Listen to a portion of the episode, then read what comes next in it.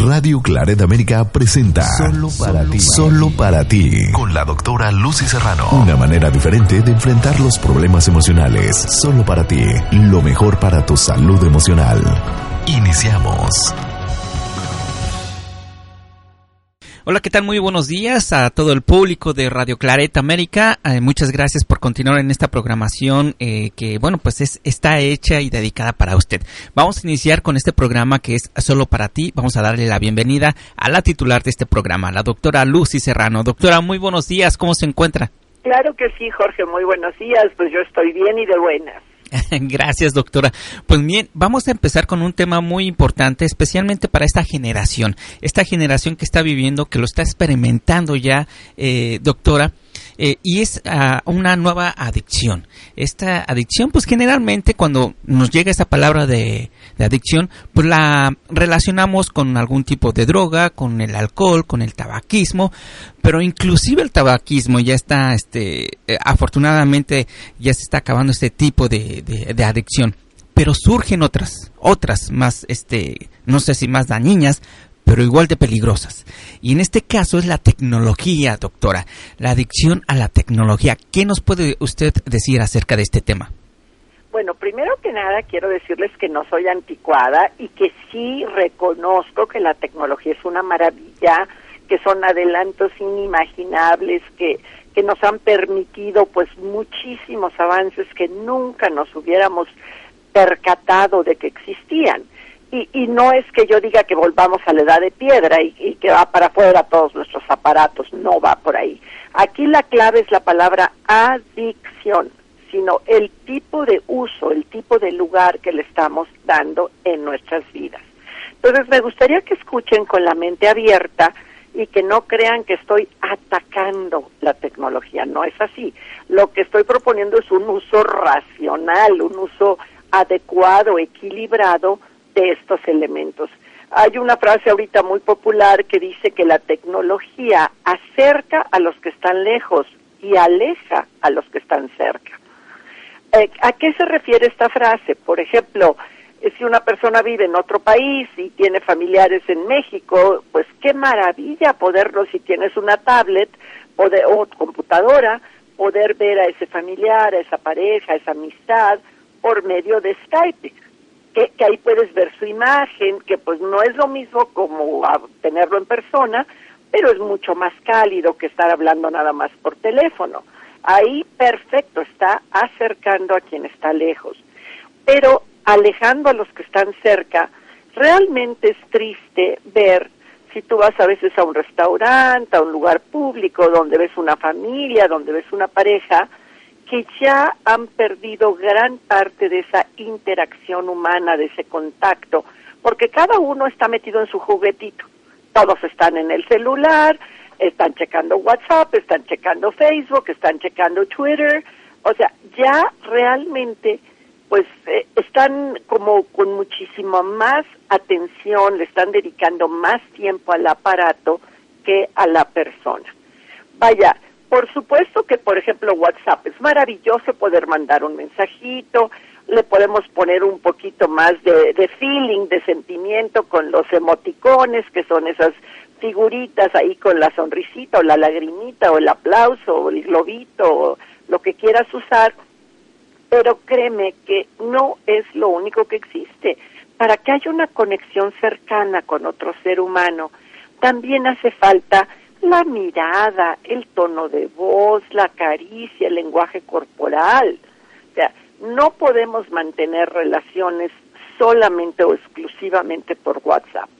Y ni se diga también pues la parte tremenda que son los celos que provocan los aparatos electrónicos. Y celos no me refiero nada más a que a fuerzas creas que pues tu pareja ya tiene otra relación, te están poniendo los cuernos, pero sí, vaya, sino el grado de interés donde donde tú ya no eres su prioridad, donde su prioridad es estar, es estar checando pues qué, qué pasó en Facebook, ¿sí me explico? Y tú pues ahí estás como, ah, pues, hola, buenos días, buenas tardes, pero ya no eres alguien importante, ya no eres alguien prioritario en su vida, te están como desplazando. Por supuesto que también la infidelidad pues ha incrementado, pero muchísimo el número, Eh, ¿Cuántas veces, pues obviamente las parejas tienen clave en sus teléfonos celulares? Hay gente que no se desprende del teléfono ni para, ni para ir al baño, que, que pues están así haciendo llamadas misteriosas a las 3, 4 de la mañana, mensajitos, y eso de veras se vuelve algo muy irritante. No es que, que la otra parte que no es tan adicta al celular se vuelva celosa, posesiva, que no respete la privacidad, que quiere estar checando todo, todas las comunicaciones, pero pero como que sí hay ciertos indicios. Cuando cuando hay una cuestión de infidelidad de veras que hay indicios de que tan nervioso o nerviosa se pone la otra persona eh, al recibir esos mensajes o, o, o qué tanto hay un elemento como de secreto, de misterio, de, aislamiento, que, que es una total falta de, de respeto a la pareja, ¿ok? Ya hay inclusive varios estudios, hay hasta una revista que se llama Cyber, como de cibernético, Psychology, y eh, habla ya de cifras enormes, impresionantes, ya en los millones de rupturas de pareja debido a la tecnología. Y mira, aunque por ejemplo en Facebook, por supuesto que publican cosas muy interesantes, algunas veces lo utilizan para mensajes hasta espirituales o, o de echar porras o de echar ánimo o que tengas bonito día o un pensamiento que te eleva, también se usa mucho para el chisme, también se usa para ventilar tu vida privada uh, y, hasta para decir cosas que a veces pueden ser usadas en tu contra. También se usa para estoquear. ¿Qué significa eso? Pues que estás como persiguiendo. Imagínate que no se terminaste con una pareja y terminaron en malos términos. Puedes estar de todos modos checando Facebook para ver qué fue lo que fotos publicó, a qué lugares fue, sea, que, que, que sí, eso es estarte como rascando la herida, no, no permites que eso sane. Y ok, puedes bloquear, pero al rato vuelves a desbloquear. Eh, yo he visto personas que literalmente, tal cual como los drogadictos, cuando no tienen a la mano mínimo su celular, están con una ansiedad, con un nerviosismo, este, eh, eh, y están no solo pues con la ansiedad de, de, de querer checar qué mensajes han recibido y qué no, sino, por ejemplo, si, si checan el WhatsApp de su pareja, están viendo si está en línea o no está en línea. Y si está en línea, empiezas a decir con quién estará en línea. Y si yo le mandé un mensaje, ¿por qué no me lo contesta? Y, y a qué hora se desconectó. Y, o sea, toda una serie de, de alucines o, o de conclusiones que a veces sí son correctas, pero que nos están generando más estrés, más inquietud. Si ya de por sí, pues el mundo actual con todas las cuestiones de la política, de las guerras, de la violencia, genera mucho estrés y mucha inseguridad. Ahora imagínate ya a nivel personal, que no que, que no puedas dormir si, si pensando en, en tu pareja que, que, que fregado se está haciendo en el celular. Y, y no creas que estoy hablando de gente que ya está totalmente desquiciada, estoy hablándote de personas común y corrientes, personas normales, que, que sí empiezan a sentir esto como una invasión de su privacidad por ese uso excesivo del celular. Sí, hay, hay personas que, que, que vaya, no pueden imaginarse cómo era la vida antes del celular. Ya ahorita los niños chiquitos, ya como en broma, dice uno que nacen con el celular en la mano, que ya para ellos pues el uso de la tecnología es algo indispensable en su vida pero, pero cualquier cosa que Dios nos da, que es producto del ingenio humano, de la brillantez de estos avances, tienen que ser usada de manera racional, racional. Entonces, yo sí te pido, si tú eres adicto o adicta al celular, que reflexiones qué tanto esto te está alejando de tus seres queridos, qué tanto está absorbiendo demasiado de tu tiempo sería cuestión de que de veras anotes en una libreta, que lleves un registro de cuántas horas, a veces no son minutos, a veces son horas pasas en Facebook o en Twitter. Eh, ¿Qué tanto realmente, pues si, si no encuentras tu teléfono durante 10 minutos, sientes que el mundo se te viene encima? ¿Qué tanto verdaderamente te gusta el chisme? Qué tanto pues a veces has publicado cosas de las cuales te arrepientes o que pueden ser dañinas para terceras personas, qué tanto estás utilizando estos medios pues en lugar de para generar paz y armonía, para generar intranquilidad en tu vida. ¿Qué tanto también en familia? Por ejemplo, eh, a la hora de la cena. Según yo, a la hora de la cena debería estar prohibido el uso del celular, salvo para una verdadera super hiper emergencia. Pero la hora de la cena en familia es para platicar, para ver cómo les fue en el día, para comentar cosas agradables o interesantes y no para que eh, tengan una mano con un bocado y la otra mano texteando mensajes. Sí, sí, sí estoy siendo clara que es la exageración, que es la adicción la que yo considero nociva y sobre todo si como ya es casi inconsciente, como es como está de moda, como todo mundo lo hace, cualquier cosa que uno diga en contra, dicen, ah, no, es que es una persona anticuada, es que nos quiere privar de, de satanizar. No, no, no, no es eso lo que estoy haciendo, no estoy satanizando. Estoy haciendo un llamado, una toma de conciencia. De veras, yo creo que tú mismo, si eres adicto, te vas a espantar, te vas a asustar si haces este registro que te estoy sugiriendo de cuántas horas pasas pegado o pegada a algún aparato tecnológico. De qué tanto verdaderamente puedes lastimar a tu pareja, aunque no le estés poniendo los cuernos, aunque realmente no estés teniendo una relación paralela ni estés haciendo nada malo, qué tanto el hacer sentir a tu pareja casi casi ignorado o ignorada puede estar perjudicando la relación. Si de por sí las relaciones no son fáciles y una de las principales causas por las que nos relacionamos en pareja o por la que queremos tener una familia es, es por esa conexión, por esa intimidad, intimidad eh, eh, no me refiero tanto a sexo, sino de que tú eres alguien especial para mí, eres alguien importante en mi vida y, y qué tanto pues podemos hacerles sentir excluidos, qué tanto podemos hacerles sentir que no son nuestra prioridad. De veras esto lastima mucho, pero eh, la mayoría de la gente no tiene muy buena autoestima, que digamos, este, ya, ya sabemos que pues no todos venimos de hogares perfectos. Y, y si a eso le agregamos esa sensación de, de rechazo, de abandono, de poca importancia, porque nuestra pareja prefiere su aparatito que nosotros, sí es sumamente doloroso. Y no lo digo desde la culpa, ya ven que a mí no me gusta el manejo de culpa, a mí me gusta el manejo de la toma de conciencia. Por eso sí quisiera que pues reflexionaran sobre estos temas.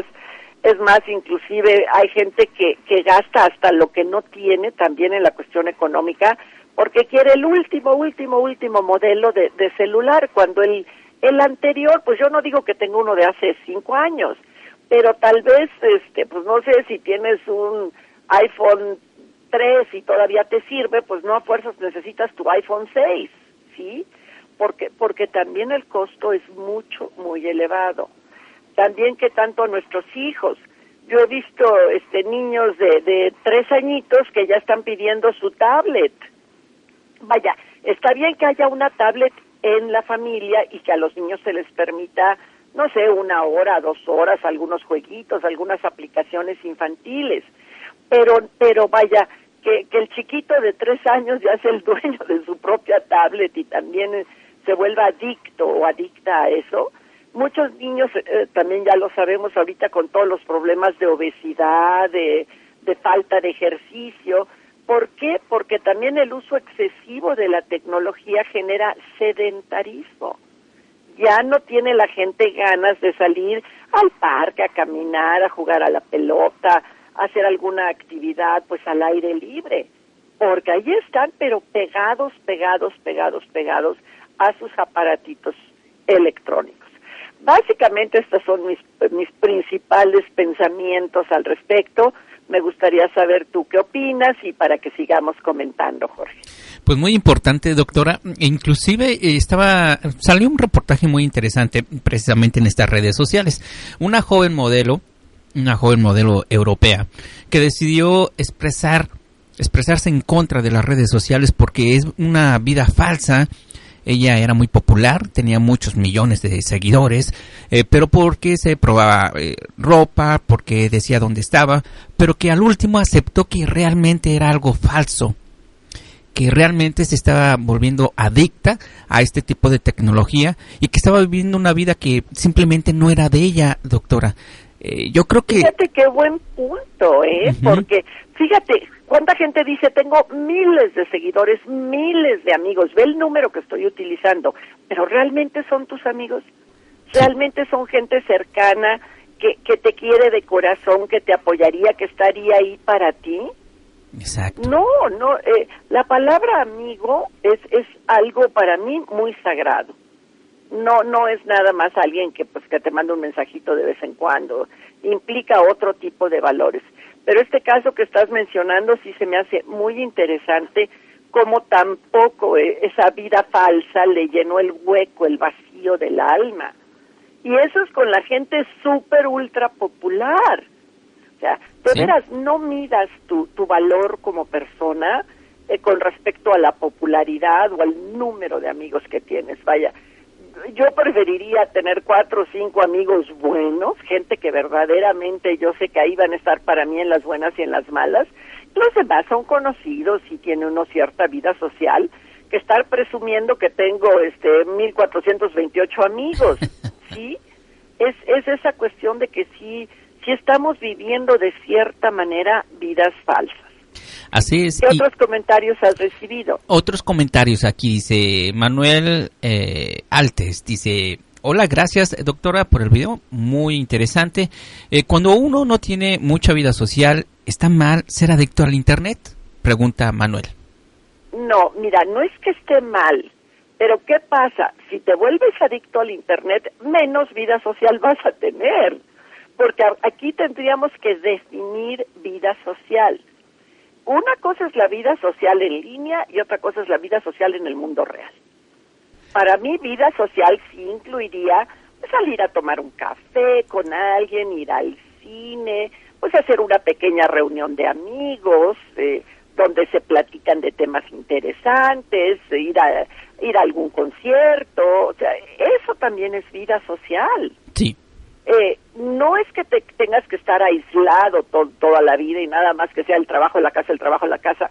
No, yo sé que, que pues es, es muy, muy interesante, no sé, conectarte con alguna persona del otro lado del mundo a través de Internet y, y ver cómo viven, pero, pero no creas que con eso ya llenaste el hueco de tu vida social.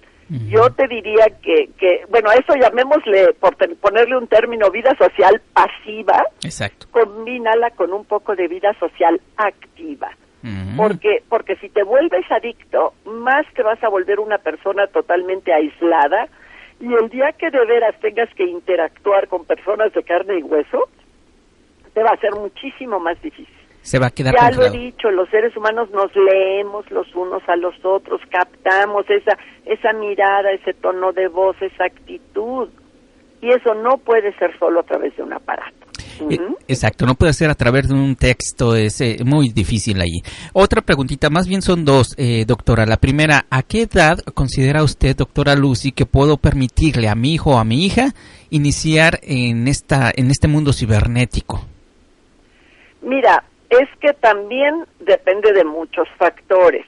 No puedes prohibirlo o mantener aislado a tu hijo o a tu hija, porque además también pues, se va a sentir hasta como bicho raro. Y, y de hecho algunas cuestiones escolares requieren el uso de Internet para hacer investigación. Pero yo creo que tiene que ser un uso razonable.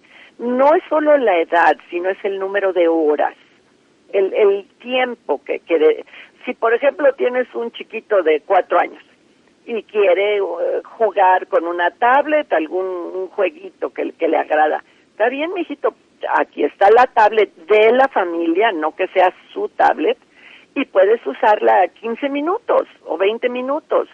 Y después no que se la arranques, no que se la quites, porque entonces te va a hacer berrinche, sino que lo entretengas con otra cosa, que empieces a decirle, mira, este, no sé, por ejemplo, si estás en casa y es un domingo y le dices, este, mira, te, vamos a jugar a la pelota, te, aviento la pelota, como que lo distraes y entonces ya puedes quitarle el aparato. pero, pero bueno, si yo tuviera que poner una edad, eh, pues eh, para empezar a usar la tablet, pues, yo, yo, yo me iría fácil hasta los cinco años por lo menos. Ah, perfecto. ¿Sabes también por qué? Porque psicológicamente está comprobado que, que los primeros años de vida son los años formativos, cuando los niños empiezan a hablar, a caminar, a, o sea que ya no son bebecitos de brazos, sino que ya empiezan a ser como personitas ya más independientes. Los niños son como esponjas y, y ven mucho los ejemplos de lo que hay a su alrededor. Pero yo no soy rígida, ni, ni a fuerzas a los cinco años exactos, no. Más o menos, hay niños más adelantados, hay niños menos.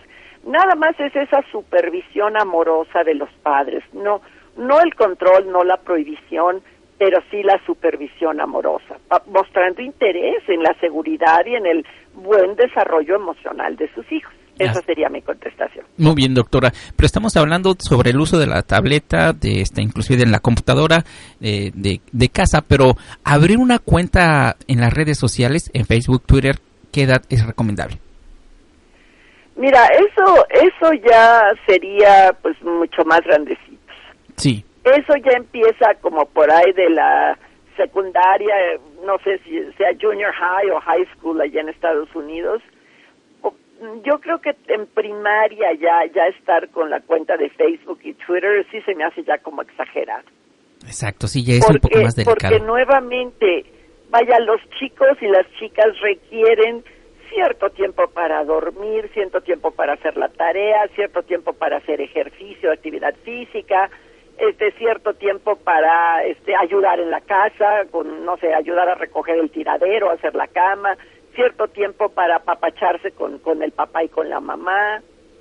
Este, eh, ya por ejemplo, la, la hermosísima costumbre de leerle cuentos a los niños, con libros, con libros de a de veras, o sea, no, no libros no electrónicos, sino sino storybooks, o sea, libros de a de veras. Mm. Eh, eh, eso, vaya, ya sé, digo, mis hijos ya, ya están grandecitos, ya están casados, pero no sabes con qué cariño recuerdan de que cuando eran chiquitos, yo antes de dormir con mucha frecuencia, me sentaba junto a ellos ahí en su camita y les leía un cuento.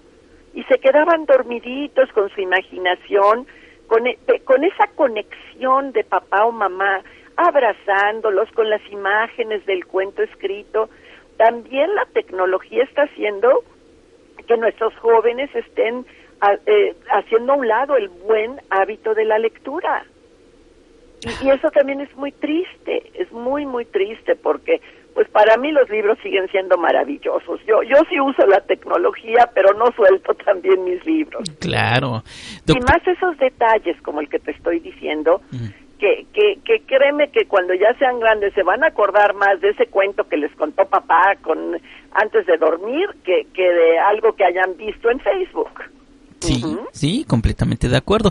Doctora, antes de concluir, me dicen aquí, entonces, doctora Lucy Serrano, la solución sería cerrar nuestras eh, cuentas de, en redes sociales o cuál podría ser su recomendación y la tarea que le entregue. Eso es mira, eso es extremo y exagerado. Acuérdate lo que dije al principio del programa. Yo hablé de un uso racional. Mm. Yo hablé de una toma de conciencia yo hablé de que no permitamos que las redes sociales y todo lo demás que conlleva la tecnología nos aleje de los seres queridos, nos aísle eh, o, o, que lastimemos a otros con celos y con desconfianza. Pero no hablé de cerrar absoluta y totalmente, tira tu celular a la basura y cierra, cierra todas tus cuentas. No, no, no, no, no, por favor. O sea, eh, vivimos en un mundo actual y tenemos que estar al día, ¿no? No podemos ser reaccionarios y obsoletos, pero, pero tampoco dejarnos arrastrar.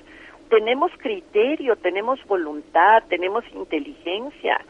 Yo creo que cualquier cosa, si se usa de manera racional, puede ser muy útil. Qué bien.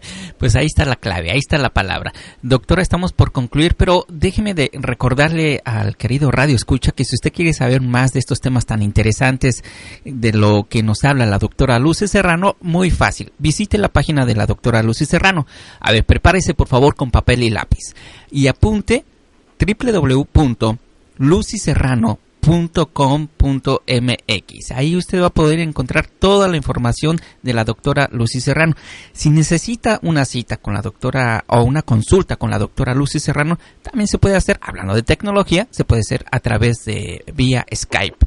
O también si usted vive en la Ciudad de México, ahí están los números telefónicos, la dirección donde usted puede visitar a la doctora y conocerla y tener una agradable charla. Doctora Lucy Serrano, muchas gracias por este interesante tema como de costumbre. Siempre estoy para servirlos, Jorge.